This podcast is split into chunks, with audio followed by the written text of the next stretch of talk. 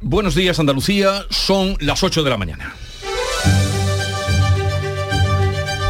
En Canal Sur Radio, La mañana de Andalucía con Jesús Vigorra.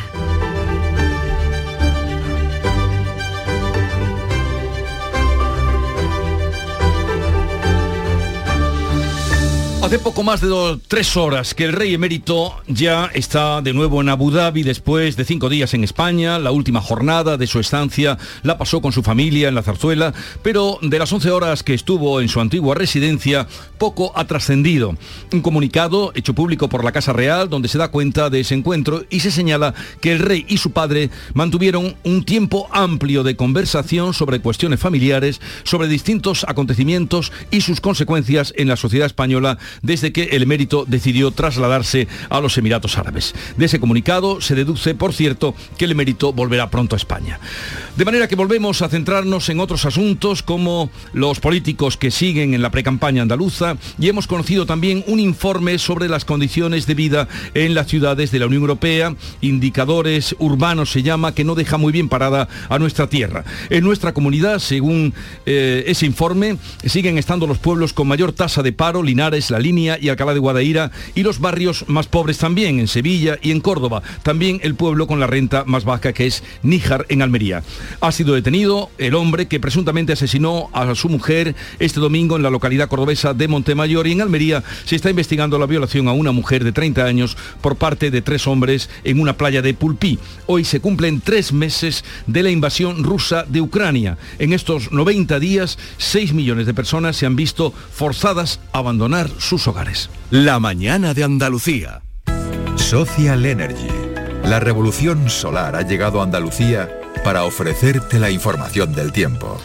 Hoy martes tendremos cielos poco nubosos en Andalucía con algunas nubes bajas matinales en el área del estrecho. El viento sopla de componente oeste con intervalos fuertes en el litoral mediterráneo con rachas muy fuertes en la parte oriental. Bajan las temperaturas mínimas en la mitad noroeste y también descenso hoy de las máximas, salvo en el extremo oriental. 32 grados se van a alcanzar hoy en Málaga, 31 en Sevilla y Córdoba, 29 en Almería y Huelva, 28 de máxima en Granada y Jaén y 25 en Cádiz. Es el momento de ahorrar hasta un 70% en tu factura de luz. Este mes de mayo Social Energy presenta grandes descuentos en premium en Face, con 25 años de garantía. Atrapa el sol con Social Energy y aprovecha las subvenciones. 955 441 111 o socialenergy.es. La revolución solar es Social Energy.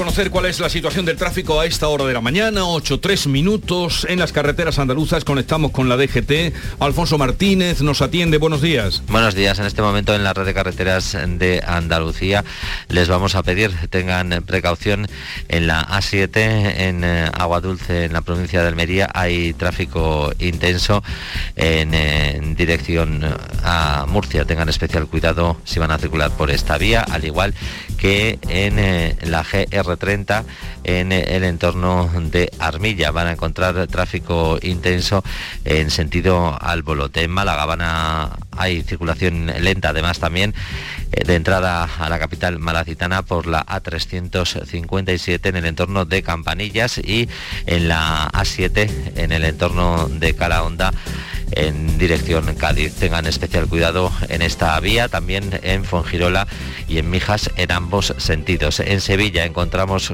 dificultades en la ronda S30, especialmente en el puente del Centenario en dirección a Camas. Aunque creas que no ha tocado, no pierdas la ilusión. Mira al otro lado, ahí va, está premiado, ahora tienes más opciones de ganar. No hay lado malo en el nuevo cupón, por los dos lados puedes ser ganador. Nuevo cupón diario. Ahora de lunes a jueves con premios a las primeras y a las últimas cifras. Además tiene un primer premio de 500.000 euros al contado. A todos los que jugáis a la 11, bien jugado. Juega responsablemente y solo si eres mayor de edad. En Canal Sur Radio, la mañana de Andalucía con Jesús Bigorra. Noticias.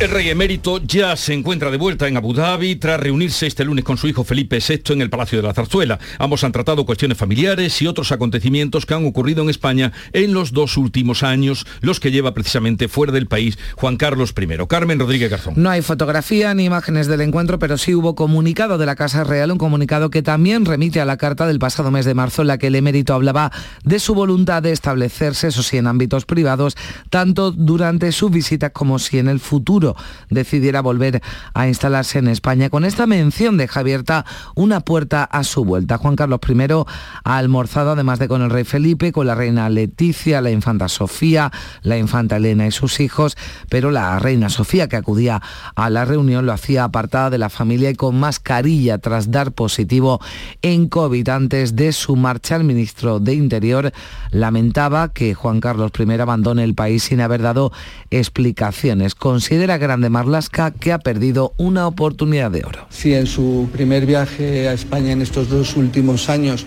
no ha aprovechado para dar explicaciones y solo para salir al mar y para una barbacoa, entiendo que ha perdido la oportunidad, la primera oportunidad importante que tenía de dar explicaciones. Podemos ha ido más allá, emplazando no solo al rey emérito, sino al actual rey, a Felipe VI, a rendir cuentas ante los españoles. Así lo decía María Teresa Pérez. Si tu padre ha robado 56 millones de euros de los impuestos de todos los españoles y ha huido dejándote el relevo de una institución pública dañada, ¿quieres realmente hacerlo mejor? Si Felipe VI quiere hacerlo mejor, tendrá que ser más honesto y más transparente que su padre. Mientras el líder del Partido Popular, Alberto Núñez Feijóo, cargaba contra el gobierno de coalición al que acusa de intentar desprestigiar a la monarquía. Están desprestigiando el Congreso con todo tipo de maniobras para contentar a sus socios. Están intentando desprestigiar la jefatura del Estado. Probablemente no haya ni una sola institución del Estado que no requiera un barniz de dignidad. Pues no hay confirmación oficial, salvo si atendemos a lo que dijo el alcalde de San Xenxo, pero está previsto que el emérito regrese a mediados de junio a España. Ya ha sido detenido y lo fue por la Guardia Civil en Cuenca el marido de la mujer de 25 años asesinada en Montemayor este domingo en Córdoba. José Antonio Luque, ¿qué sabemos? Pues mira, sabemos que concretamente la detención se produjo en, San Clemente. El presunto asesino de la temporera de 25 años de Montemayor había ido hasta allí y hasta allí llegaron los investigadores de la Guardia Civil tras un amplio dispositivo de búsqueda en todo el país. Estaba huido tras apuñalar a su pareja con la que había venido desde Rumanía acompañado de otros familiares para trabajar en las campañas agrícolas de Córdoba. Precisamente ayer una concentración ante el ayuntamiento mostró su repulsa ante este nuevo asesinato malchista, el segundo en lo que llevamos de año en Andalucía, el primero en Córdoba. Deja dos hijas pequeñas en su país, como cada año muchos temporeros acuden a la localidad donde hasta ahora no había habido incidentes. Escuchan a los vecinos. Montamayón, un pueblo pequeñito, muy tranquilo, muy normal y estos, estos hechos nos conmocionan, nos, nos mueven, nos, nos duelen. Son temporeros que vienen a los ajos y eso, y alquilan casi siempre, alquilan esa casilla. Pues espantados, porque es que desde luego esto no, que no lo esperábamos, una persona tan joven y horroroso las autoridades están tramitando la repatriación del cuerpo y ofreciendo atención psicológica a los compatriotas. Además, eh, permanece hospitalizado un familiar de 15 años que también resultó herido. Bueno, y en las próximas horas pasará a disposición judicial el hombre de 50 años acusado de asestar varias cuchilladas a su mujer en la localidad gaditana de Sanlúcar de Barrameda en presencia de sus tres hijos menores. Pablo Cosano. Pues sí, estuvo durante toda la jornada de ayer en los calabozos de la Policía Nacional porque es festivo, era festivo por el lunes de resaca en Sanlúcar. Se espera que en las próximas horas pase ya a disposición judicial. Esta emisora ha podido saber que la agresión se produjo cuando la mujer regresó de la feria el domingo y le expresó a su marido su intención de separarse de él. En ese momento, según fuentes consultadas por Canal Sur, la apuñaló con un cuchillo en repetidas ocasiones, una de ellas en el cuello y en presencia de los tres hijos de ambos. La víctima está en el Hospital Puerta del Mar de Cádiz. El delegado del Gobierno de Andalucía, Pedro Fernández, ha señalado que había denuncias previas por violencia de género y hubo medidas cautelares eh, hace ya casi una década, pero la pareja había retomado su relación lamentar profundamente ese, hecho. Se ha, trascendido, se ha dicho ya que me llevan alguna denuncia del año 2014, pero no había ninguna medida ya judicial vigente porque mm, había transcurrido el tiempo, se mantenía la convivencia y parece ser que habían, bueno, se habían quedado sin efecto esas medidas. Eh, por lo tanto existía convivencia y lamentar profundamente que además ese hecho se produce delante de tres niños, los tres niños menores de, de la pareja, con lo cual es más lacerante todavía si cabe.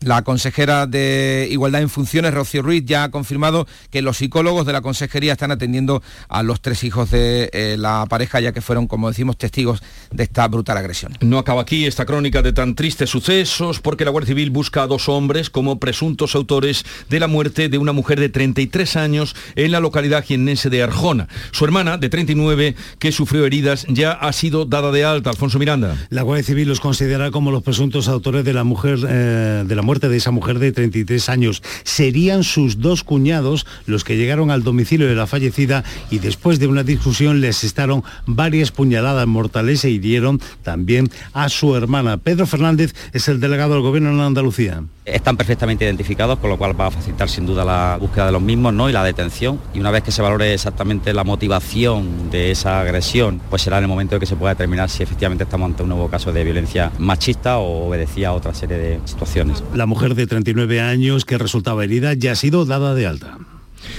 El presidente de la Junta de Andalucía ha condenado con determinación estos crímenes y asegura que no habrá pasos atrás en la lucha contra la violencia machista. Así lo decía Juanma Moreno en una visita institucional a Almería este lunes. Allí aseguraba que la situación tiene que cambiar radicalmente porque son ya dos las mujeres asesinadas en Andalucía en lo que llevamos de año 15 en todo el país. me parece un, un espectáculo bochornoso que denota que algo tiene que cambiar de manera drástica en Andalucía y en la sociedad española. La batalla contra la violencia de género, violencia machista, como le quieran ustedes llamar, esa es una batalla determinante en Andalucía. Determinante.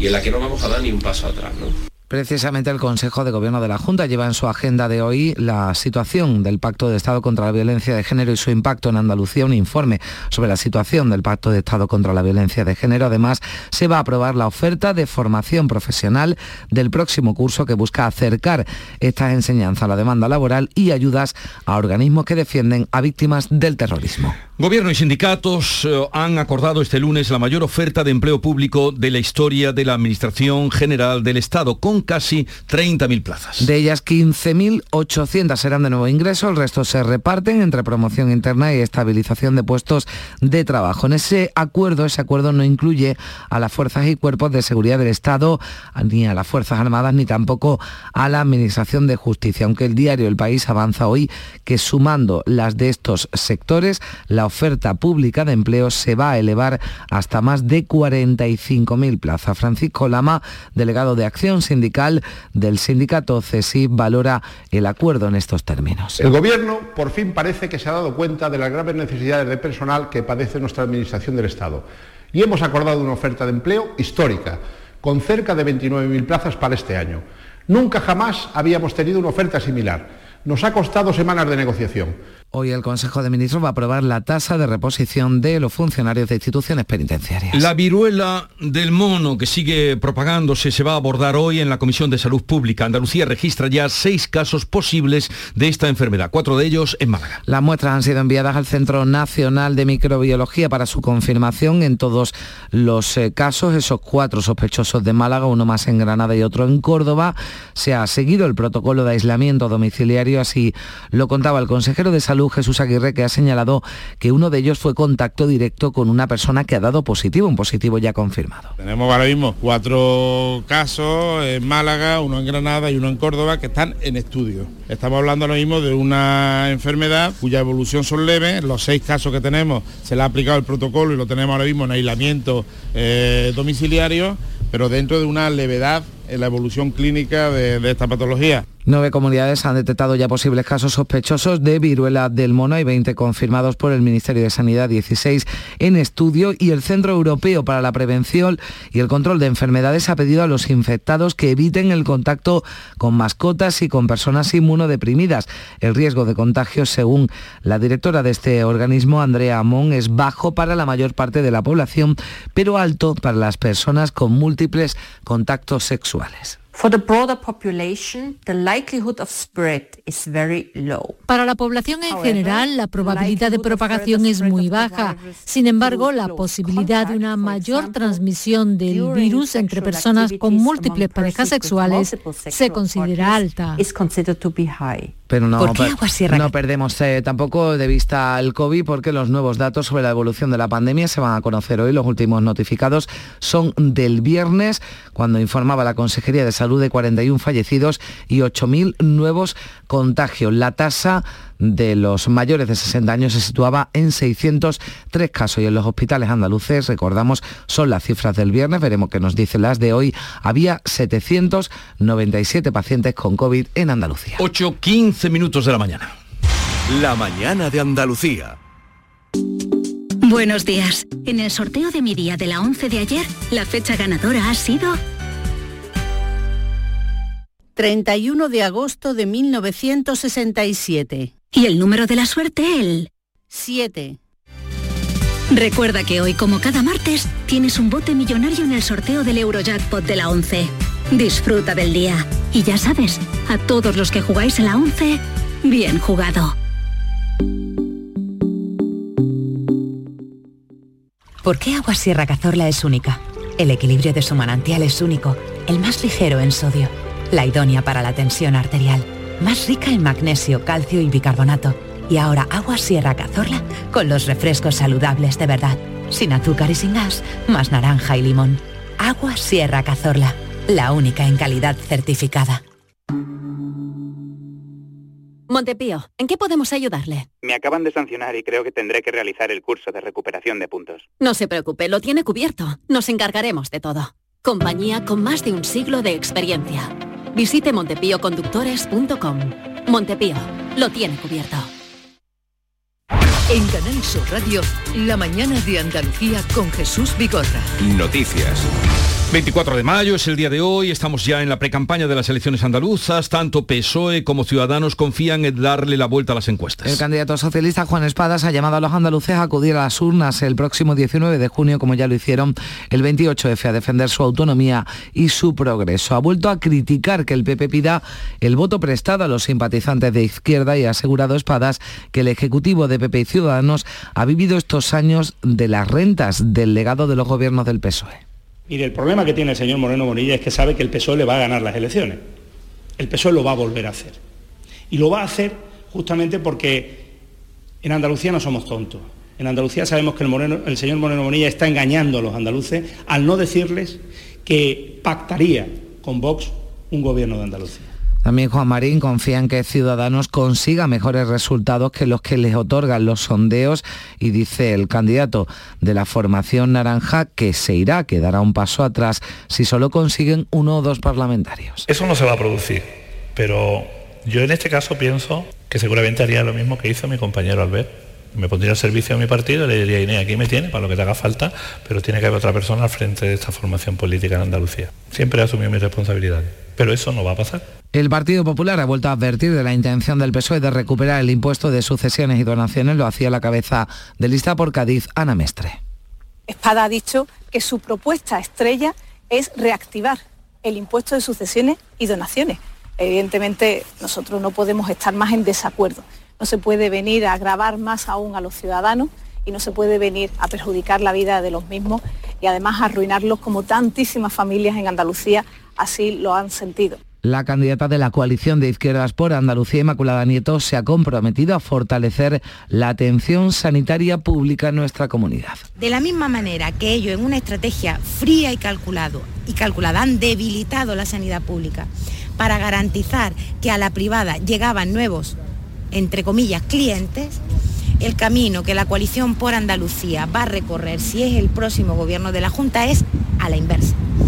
Vamos a fortalecer la sanidad pública La candidata de Adelante Andalucía, Teresa Rodríguez, ha anunciado un plan contra el cambio climático que crearía 35.000 empleos y además criticaba este lunes la posibilidad de una repetición electoral que no descartaba el domingo Juanma Moreno en una entrevista. Moreno Bonilla parecía un tío más seguro de sí mismo, pero parece que está asustándose un poco de la pre-campaña, ¿no? Cuando en campaña podemos hablar de lo que verdaderamente ha hecho este gobierno con la sanidad, por ejemplo, pues entonces empiezan a temblar, temblarle las piernas. Eh, lo que no puede coger de rehén a la ciudadanía en Andalucía, ¿no? Y decía antes de que empiece la pre-campaña que ya está pensando en repetir las elecciones. Tras dar el visto bueno, la Junta Electoral de Granada al empadronamiento de Macarena Olona en el pueblo de Salobreña, la candidata de Vox emprende acciones legales contra el ayuntamiento y contra la alcaldesa. De hecho, ya ha presentado ante la Guardia Civil una denuncia contra la alcaldesa de Salobreña por un presunto delito electoral de, preva- de prevaricación administrativa y vulneración de los derechos fundamentales. La regidora socialista ha iniciado un procedimiento de baja de su empadronamiento que la Junta Electoral ha dado por válido en el momento de proclamar su candidatura y aunque fuera finalmente revocado por el Ayuntamiento granadino no tendría efecto retroactivo. Por cierto, que esta decisión del órgano judicial va a ser recurrida por quien presentó la denuncia de incumplimiento del requisito de vecindad, que fue Andaluces Levantado. Su candidato es Modesto González. Andalucía Levantado pretende ser esa novedad electoral que acapare a toda esa ciudadanía y que permita dar un cambio de rumbo fundamental de 180 grados a la política en Andalucía y que de una vez por todas... Y desde la Ejecutiva Nacional de Vox, Jorge Bushade acusa al resto de partidos de intentar censurar a su formación más allá de la polémica por la candidatura. El debate es por qué todos los partidos políticos que concurren al proceso electoral en Andalucía, evidentemente, salvo Vox, han querido excluir a Vox de la campaña, excluir las ideas, el programa, lo que queremos hacer en Andalucía, ese cambio que necesita Andalucía.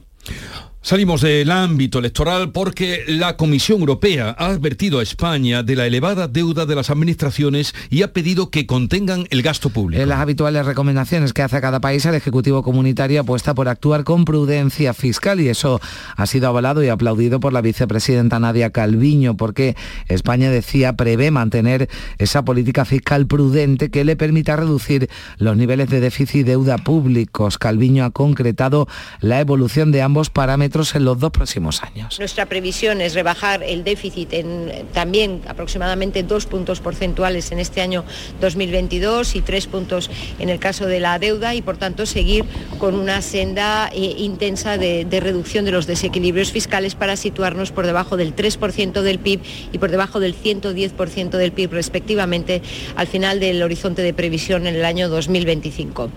No es la primera vez que ocurre, pero Andalucía lidera los rankings nivel nacional de los barrios más pobres y de los municipios con más paro. Sí, ya lo decías, eh, no cambia porque Sevilla sigue teniendo los dos barrios más pobres de España, el Polígono Sur y Los Pajaritos, pero además tiene otros cuatro entre los 15 con menor renta per cápita de todo el país. Según lo dice el estudio, indicadores urbanos que realiza el Instituto Nacional de Estadística y que señala también que Andalucía tiene 8 de los 10 municipios más pobres, un ranking que encabezan los almerienses de Níjar y Vícar, seguidos del gaditano de Barbate y el sevillano de Los Palacios. Y en cuanto al desempleo, 12 de las 20 localidades con más paro de todo el país también son andaluzas. El número uno lo ocupa Linares y le siguen la línea de la Concepción, Alcalá de Guadaira y Jerez de la Frontera. Pues miren ustedes por dónde en Málaga se están buscando trabajadores. Los establecimientos de hostelería de la Costa del Sol tienen un déficit de 20.000 empleados, falta personal, sobre todo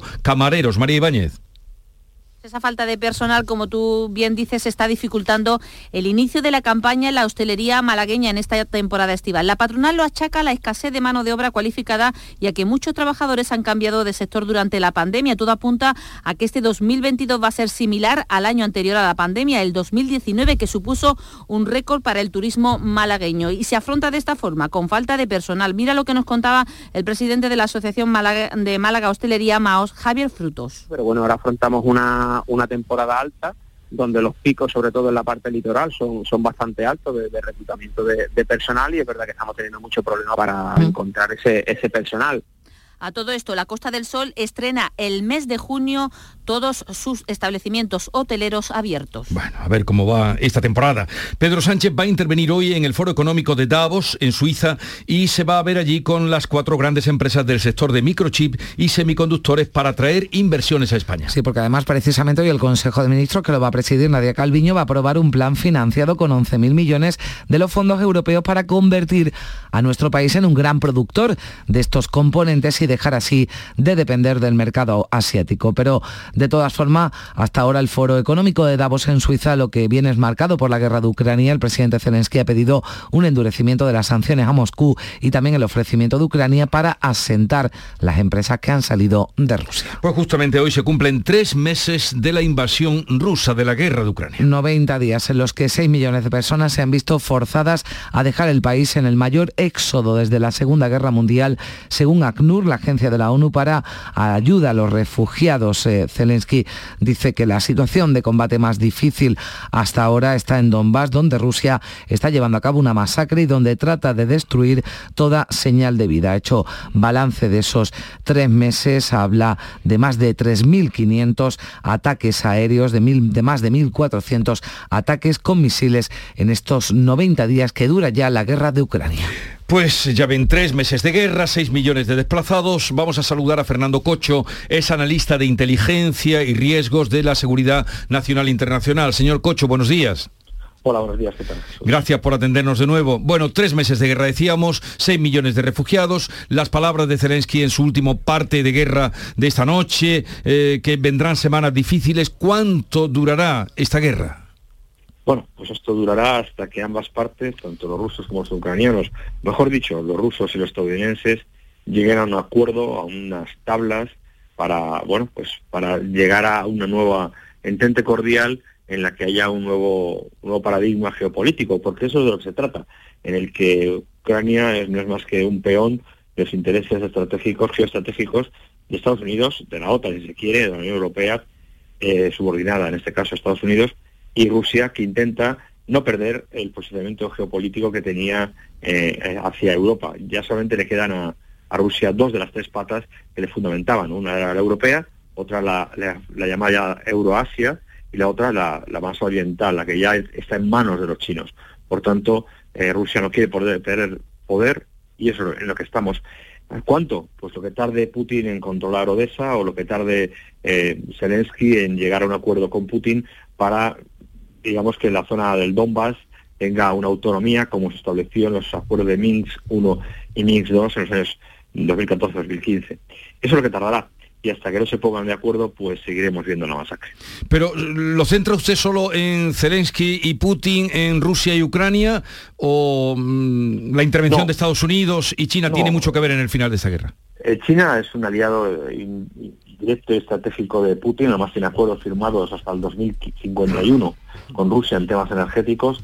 Y en el caso de la Unión Europea, que no tiene capacidad de oposición en ningún momento a, los intereses de Estados Unidos, eh, vemos ya hemos visto con el tema energético, estamos comprándole gas a cinco veces su precio a Estados Unidos, gas de fracking, por tanto, gas, gas ilegal en el caso de España con la ley de Teresa Rivera, y no es, no es que menosprecie a, Ucrania, ni mucho menos, pero es el, peón con el que Rusia y Estados Unidos está jugando. Rusia ha planteado la necesidad de un Estado, ¿estamos de acuerdo o no?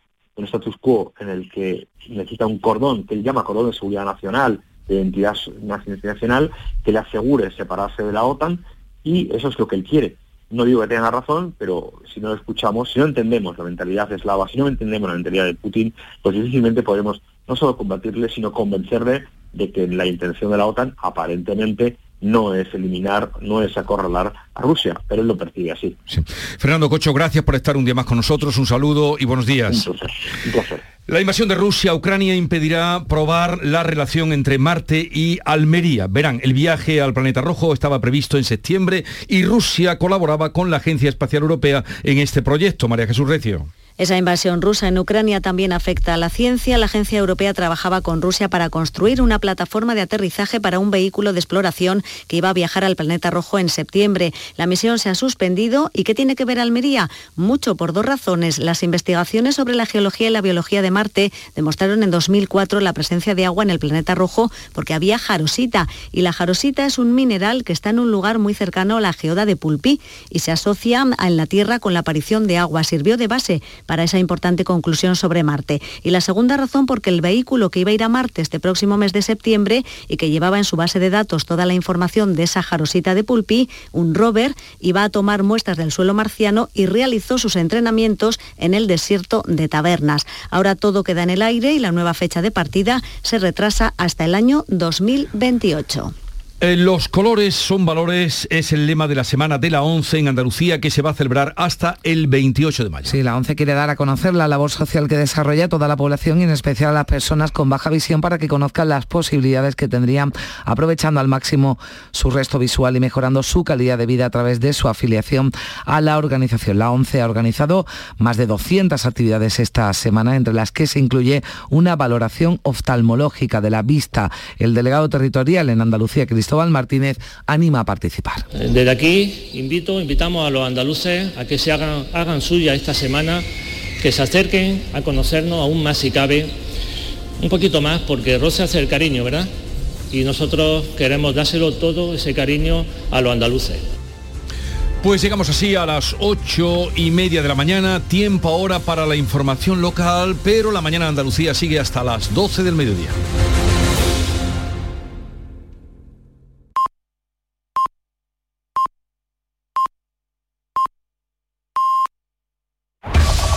En la mañana de Andalucía de Canal Sur Radio, las noticias de Sevilla. Con Pilar González. Hola, buenos días. A esta hora hay retenciones en la entrada a Sevilla por la A49 de 4 kilómetros, dos por el patrocinio, uno por la autovía de Coria y cuatro en la subida al Centenario sentido Huelva, uno en sentido Cádiz, dos kilómetros en el nudo de la Gota de Leche sentido Ronda Urbana Norte, donde el tráfico es intenso en ambos sentidos. También es intenso en la entrada a Sevilla por el Alamillo, Avenida Juan Pablo II y Puente de las Delicias, Avenida de la Paz y Avenida de Andalucía. Toma hoy las riendas de tu futuro energético. Son en Battery líder europeo en acumulación solar fotovoltaica para hogares y empresas, patrocina este espacio. Hoy tenemos cielo con intervalos de nubes alta, viento del oeste o noroeste y las máximas bajan ligeramente. Tendremos 27 grados en Lebrija, 28 en Morón, 30 en Écija y 31 en Sevilla. A esta hora 18 grados en la capital. Automóviles Berrocar, más de mil coches de todas las marcas y modelos. La mejor garantía del mercado, inmejorable financiación, sin sorpresas de última hora y con total transparencia para que la compra de tu nuevo coche sea una decisión inteligente. 50 concesionarios Berrocar y más de 700 talleres concertados en territorio nacional. Entrega domicilio totalmente gratis. GrupoBerrocar.com el Polígono Sur, Los Pajaritos y Amate repiten como barrios más pobres de toda España, según el Instituto Nacional de Estadística. La renta media está entre los 5.600 y 6.000 euros. Además, hay otros cuatro barrios de la capital que están entre los 15 con menor renta de todo el país. Son Torreblanca, La Oliva, Palmeta y Polígono Norte. El comisionado del Polígono Sur, Jaime Bretón, lamenta que se ponga el foco una vez más en este barrio, donde siguen trabajando con planes de formación. Asegura que por la educación pasa el futuro de la zona. Hay que incidir mucho en la formación, en la educación, en concienciar a la población de que eh, aquel que estudia más, que se forma más, eh, tiene más oportunidades eh, a lo largo de su vida y eso requiere tiempo. En la provincia con menor renta per cápita, entre 8 y 9 mil euros, están los Palacios, Lebrija y Coria, que están entre los 15 municipios con menor renta per cápita de toda España. Le sigue Écija, San Juan de Aznafarache y Utrera. Alcalá de Guadaira es la tercera de las 126 principales ciudades de España que tiene más paro. Dos hermanas está en séptimo lugar. Más asunto, las obras de reordenación del enlace de la Pañoleta estarán terminadas en julio, al igual que la ampliación de la A49. Lo cuenta el delegado de del Gobierno, Pedro Fernández que va avanzando bien y que pronto va a ser una realidad y va a evitar una siniestralidad importante y también va a mejorar la funcionalidad desde el punto de vista de la capacidad en su entronque con las distintas direcciones que, que admite esta, esta, bueno, este enlace y también sobre todo pues dotarlo de mayor seguridad. La Policía Nacional ha detenido en Alcalá de Guadaira un hombre de 42 años por atacar con un cuchillo a una presunta amiga para agredirla sexualmente. La mujer intentó huir de la vivienda y él la apuñaló por la espalda con un cuchillo. Los agentes pudieron localizar a la víctima siguiendo un rastro de sangre que salía del domicilio señalado por los vecinos hacia la casa de un familiar de la misma, que vivía muy próximo al lugar, donde la mujer pudo refugiarse tras haber escapado de la vivienda donde el detenido había intentado violarla, ocasionándole lesiones graves. Y muchos de los sevillanos que han acudido este fin de semana al Festival del Interestelar tienen picaduras de pulgas. Las picaduras las tengo en todas las zonas que tenía sin cubrir. Como llevaba un, un, top, pues tengo en el pecho, en la zona de la espalda por arriba donde no me cubría y en los brazos. Y la verdad que estoy, vamos, con bastantes picaduras. Me he tenido que tomar un antihistamínico. Iberfurgo el alquiler de furgonetas con una nueva y variada flota de vehículos industriales en Sevilla, les ofrece la información deportiva. Nuria Gaceño, buenos días. Buenos días. El presidente del Sevilla, José Castro, ha vuelto a insistir en los micrófonos de la jugada de Sevilla en que Lopetegui seguirá, seguirá la próxima temporada. Lo contrario, le sorprendería. Sí, me sorprendería. Y yo en este momento no puedo pensar en nada de eso. Es verdad que el fútbol es como es, oye, todo puede ocurrir, pero yo no puedo pensar ahora mismo en nada de eso. En el Betis, dos futbolistas, Rodri y Miranda, han sido convocados para los próximos encuentros de la Sub-21, ninguno para la absoluta. ¡Guau! ¡Vaya furgoneta! La he alquilado en Iberfurgo. Está súper nueva. No parece de alquiler. Ya, en Iberfurgo disponen de una flota en perfecto estado y te ofrecen presupuestos a medida. En Iberfurgo somos expertos en alquiler de furgonetas de carga, pasajeros y carrozados. Visítanos en iberfurgo.com o en Sevilla en el Polígono Industrial Parsi. Hoy es el día de María Auxiliadora y procesionan en la capital las imágenes de las salesianas de Nervión y de los salesianos de Triana. A esta hora 17 grados en Cañada Rosal, 13 en Constantina, 15 en El Garrobo, 18 en Sevilla.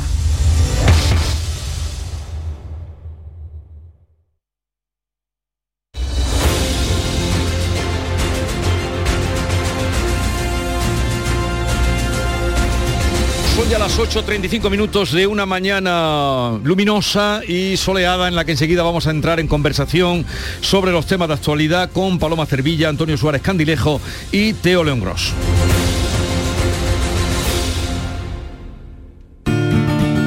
Lo hago por tus abrazos, por nuestros paseos, los viajes y conciertos juntos, por tu sonrisa y por tus besos. Lo hago por seguir cuidándonos.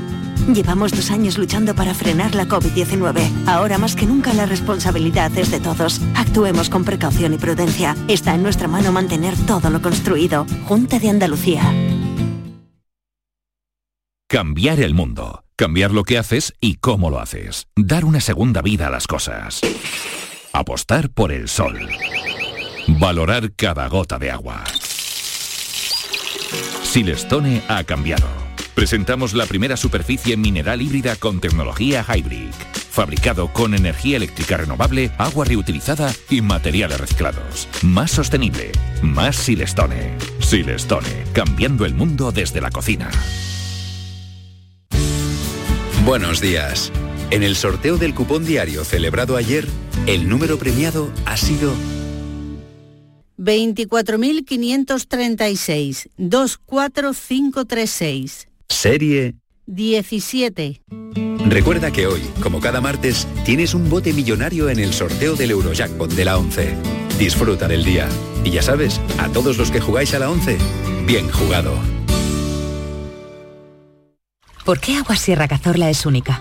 El equilibrio de su manantial es único, el más ligero en sodio, la idónea para la tensión arterial, más rica en magnesio, calcio y bicarbonato. Y ahora Agua Sierra Cazorla con los refrescos saludables de verdad, sin azúcar y sin gas, más naranja y limón. Agua Sierra Cazorla, la única en calidad certificada.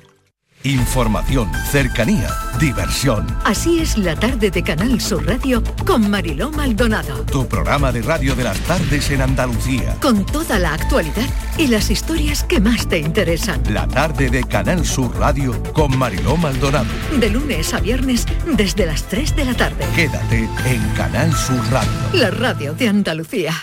El 19 de junio de 2022 son las elecciones al Parlamento de Andalucía. Si deseas votar ese día, identifícate con tu DNI, permiso de conducir o pasaporte cuando acudas a tu colegio electoral. También puedes ejercer tu derecho al voto por correo. 19 de junio de 2022. Elecciones al Parlamento de Andalucía. Infórmate llamando al teléfono gratuito 919-0622 o entra en eleccionesparlamentoandalucía2022.es. Junta de Andalucía.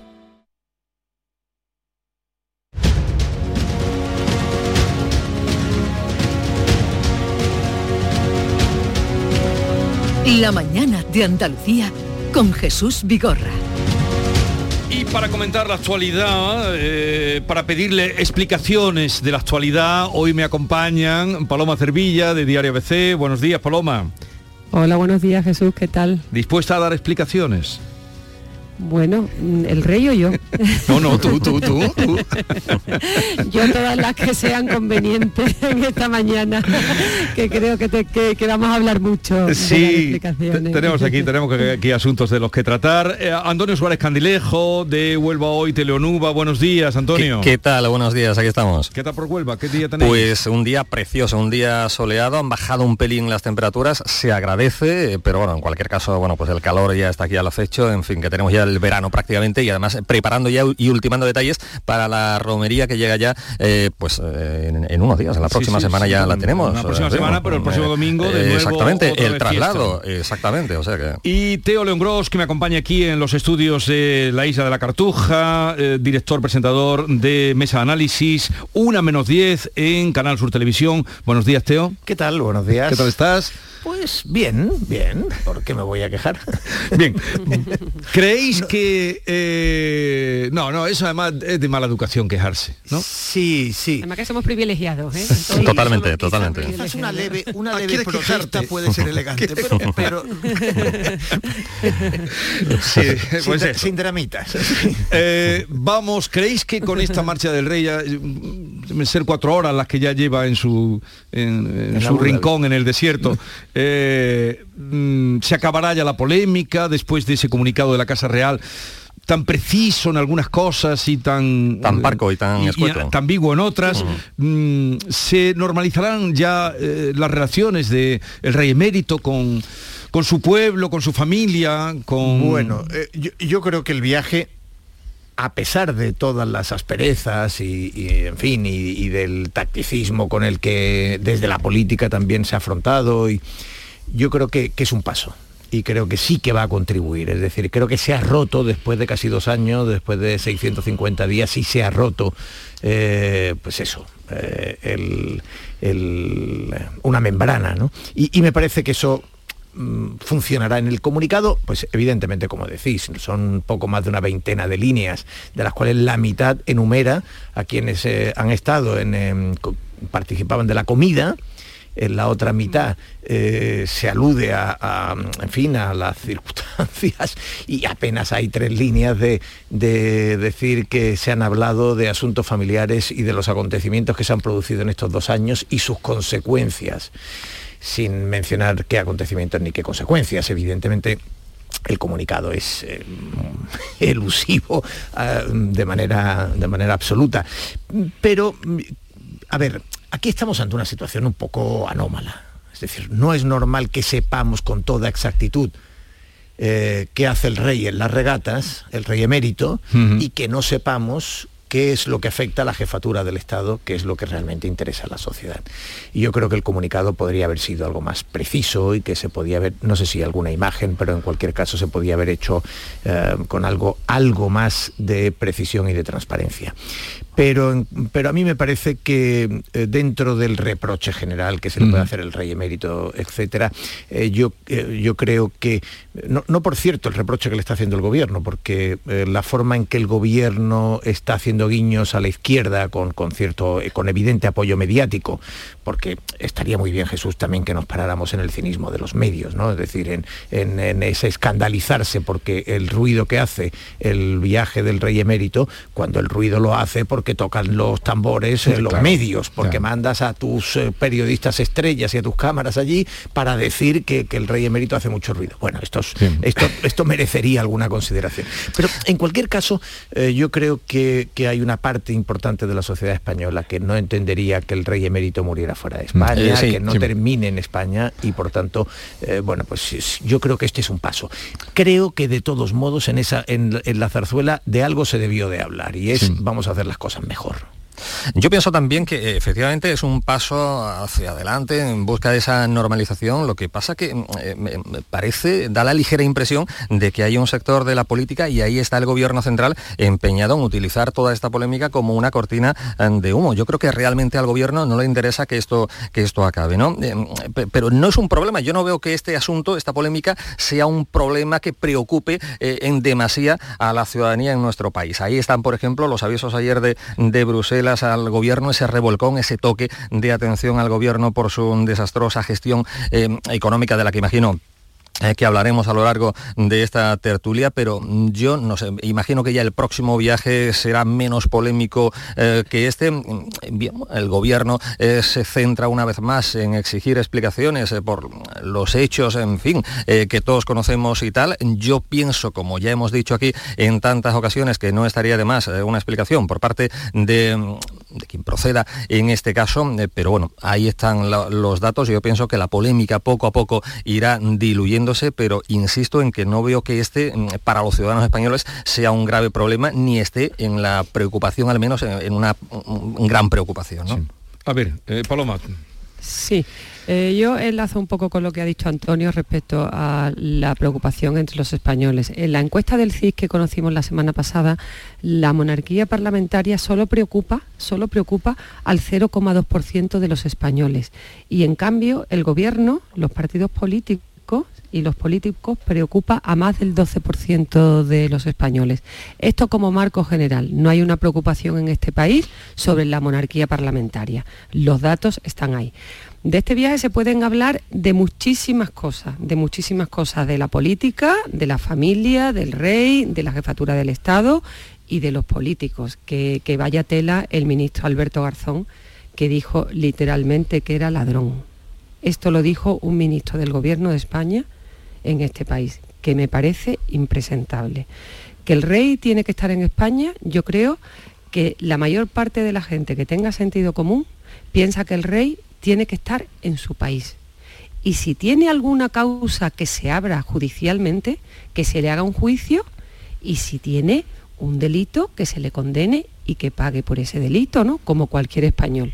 Pero en su país, dentro de su país. Con lo cual yo, yo creo que esto es un paso importante para resolver una cuestión que yo creo que va para largo. Este primer viaje, ¿qué diría yo de este primer viaje?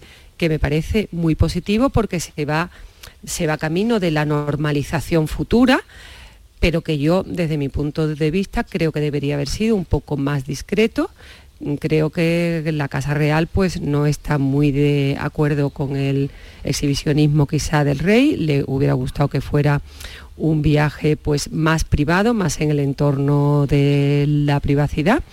Pero bueno, él lo ha decidido así. También hay que entender un poco la situación que, en la que se encuentra. Y luego el tema de las explicaciones, él no tiene ninguna causa judicial pendiente. En la justicia cerró todo, sí, pero mm, cerró todo. no pero estaría no he terminado, pero Antonio no he terminado. Un disculpa, no he, disculpa. terminado. Nada, nada, nada, no. Eh, digo que no tienen ninguna causa judicial pendiente, pero efectivamente, a lo mejor él podría tener algún gesto de dar alguna explicación, pero siempre y cuando los políticos de este país que le piden tantas explicaciones, que también ellos den la suya. Porque claro, aquí nadie ha explicado que ha pasado en los seres de Andalucía que afecta al Partido Socialista. A lo mejor también hay que dar una explicación. También a lo mejor todos estos golpistas catalanes condenados por sentencia judicial también tienen que dar una explicación de lo que han hecho. O sea, que explico, bueno, y, y, por supuesto Pedro Sánchez que no quiere dar ninguna explicación de nada de lo que hace, ni el uso del Falcon, se le pide por transparencia, o sea, que el rey tenga que dar una explicación, sí, pero también todos esos que se la piden. Yo creo y me callo porque hay mucho que hablar. Esto, esto, que dice Paloma, sí, hombre, es evidente que, bueno, no digamos eh, las groserías eh, que le hemos oído a Garzón o a Belarra, o en una competición casi por ver quién, quién, eso que se dice popularmente, quién me ama más lejos, ¿no? Porque, porque realmente, eh, realmente ha sido, en fin, indecoroso, ¿no? pero por parte del gobierno sí ha habido un fariseísmo, en las últimas horas han utilizado todos la misma expresión, ha, ha perdido una oportunidad de oro, Marlasca, Isabel Rodríguez, la portavoz. Bueno, fíjate, fíjate. vaya por delante, vaya por delante que un gobierno que efectivamente, no diré yo los seres o el golpe del 17 que decía Paloma, porque creo que en eso mm, sí que ha habido ya bastante luz entre judicial y, y, y mediática, ¿no? Pero Em, pero sí que es verdad que el gobierno, pues desde los indultos al uso efectivamente pues, del patrimonio del Estado en vacaciones, a los viajes en Falcon con amigos, a, actividades privadas, el gobierno no da información. Entonces, presumir de, o exigir transparencia con la mano derecha cuando con la izquierda actúas como actúa, pues en fin, es, es un poco incoherente, sí. muy farisaico. Pero en todo caso, yo creo, yo sí creo que hay que cambiar un poco el enfoque de esta cuestión. Es decir, yo creo que es evidente que la situación del rey emérito y que es un hombre eh, que ha tenido una trascendencia en la historia de España, seguramente no ha habido ningún rey eh, al que haya más que agradecerle desde la sociedad en la modernidad, hablemos de la modernidad, ¿no? Eh, en los siglos XIX y XX que, y XXI, que al rey Juan Carlos I, es decir, que su trascendencia histórica es extraordinaria. Eh, y, luego tiene una situación personal en su final, pues eh, que, cuyos reproches ya los hemos hecho y, y están descontados. A mí me parece que el enfoque tiene que hacerse desde el punto de vista de la institución. Lo que hay que eh, defender es la monarquía parlamentaria, eh, el orden constitucional, eh, la buena salud del sistema. Y yo creo que en ese sentido Felipe VI, que está haciendo, a mí me parece una labor eh, con, con un perfil más, me parece genéticamente más cercano a doña Sofía que a don Juan Carlos, es decir, más germánico. Yo creo que está haciendo un trabajo muy pulcro, muy riguroso, muy exigente menos cercano y menos con menos empatía. ¿no? Eh, y en ese sentido, bueno, pues evidentemente el rey Juan Carlos debería contribuir fundamentalmente a la estabilidad de la institución y todo lo que haga debería estar enfocado. Eh, ayer cuando salió ya no dijo ninguna cosa por la ventana. Por- antes de entrar dijo alguna de más. Eh, bueno, el exigirse no bajar la ventanilla o al menos no abrir la boca eh, no, no es un gran esfuerzo. Yo creo que la próxima vez hará bien en venir a una finca de un amigo o a una residencia sin demasiado, sin demasiado ruido. A mí me gustaría de verdad que se normalizara, pero por supuesto creo que ante todo y por encima de todo lo que hay que pensar es en términos de institución. Eh, nadie duda, evidentemente, como estamos aquí de- destacando el papel, bueno, pues que ha tenido el propio rey, eh, nadie duda el papel de la monarquía parlamentaria, pero sí es cierto que mm, quizás últimamente eh, don Juan Carlos no está teniendo un papel que ayude. Yo no sé si a raíz de esta visita la monarquía sale en nuestro país más perjudicada o no, o si le afecta o no le afecta, pero, mm, hombre, mm, no está contribuyendo y se ha echado en falta también en esta visita, pues quizás un poco más de discreción. Cierto es que eh, se trata de- del monarca, del emérito y tal, pero no olvidemos que se trata también de una persona, de un jubilado de 84 años que le asiste todo el derecho del mundo a venir a disfrutar de unas eh, regatas en nuestro país, ¿no? Pero se echan falta quizás, ya digo, más discreción. eh, bueno, pues para, la, para intentar ayudar a no seguir dañando la imagen de la, de la corona en nuestro país, ¿no? Sí, yo creo que te ha dicho una cosa muy importante, lo que es la defensa de la monarquía parlamentaria. Yo creo que lo que esconden todos estos ataques de la izquierda, ¿no? Ataques bochornosos, porque son instituciones, son ministros del gobierno de España que tú puedes hacer una crítica, por supuesto, pero con respeto, ¿no? Pero con respeto, porque claro, la crítica la hace gente que se sienta a negociar con Bildu. Es que, claro, la crítica que se le hace al rey, como Carmen Calvo, que me pareció inaudito, ¿no? El comentario del bochorno que hablaba, es que la señora Carmen Calvo, su partido político, se ha sentado a negociar con los proetarras.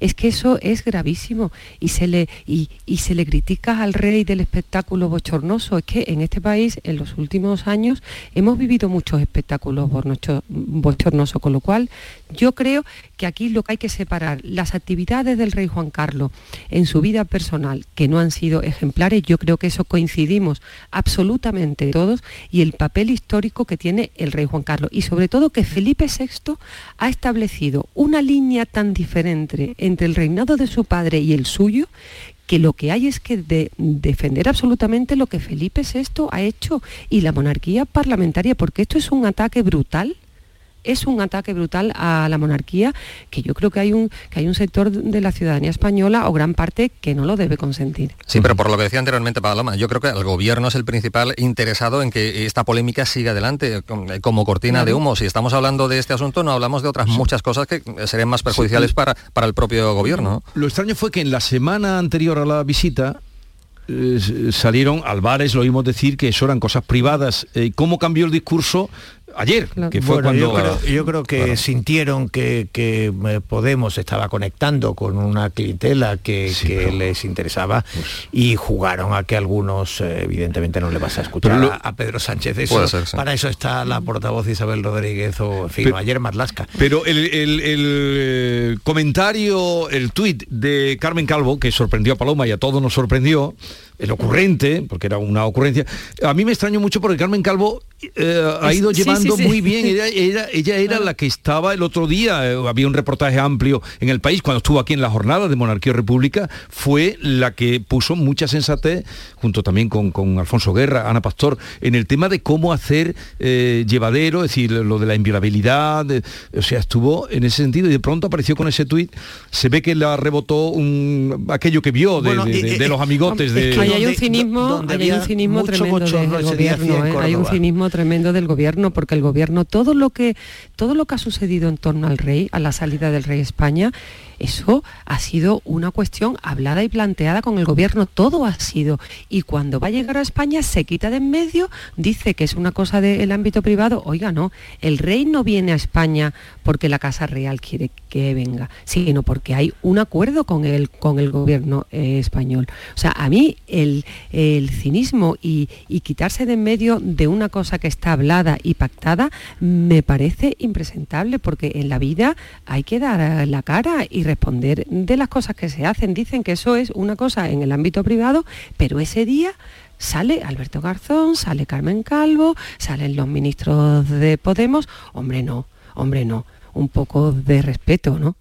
Pero en cualquier caso yo insisto en que si hubiera dado explicaciones mm, quizás no hubiese eh, existido esta catarata, este sinfín de- Antonio, de, declaraciones, de no sé A yo, ver, no sé vamos yo. a ir cambiando de No, de asunto. ningún- yo, yo tampoco, yo creo que de ninguna manera, que no hay explicación. Pero, no lo hay de Carmen Calvo te explicación que- extrañó, ¿no? Sí, sí, lo de Carmen Calvo me pareció, bueno, en fin, eh, eh, eh, todo el mundo tiene un momento de enajenación eh, y que Sí. conviene, y conviene que no eres, pero, era, distinto al otro, ¿eh? no tenía que ver con los Sí, tweets que tú has nombrado de Chenique, sí, de, de sí. Bueno, Echenique Lo de Echenique fue de juzgado es, de guardia. eh, vamos, sí, sí, Bicondenado, bicondenado Bueno, es verdad por que- dos que- delitos. es verdad que no podemos días- meter ahí a- es verdad que había Carmen. una ola de colabor y entonces dijo lo de bochorno en el en también eh, jugaba con, con eso bien es verdad que la ola de calor afectaba sobre todo y se ve que también algunas cabezas Qué en Córdoba. pero pero bueno eh, sí Carmen Calvo de todos modos eh, aplicando su teoría para Pedro Sánchez habrá que decir que no es lo mismo la vicepresidenta del gobierno que la señora Calvo Sí. que ahora es solo la Pero no, no Calvo, es, no sé, no iba llevando ella ese terreno.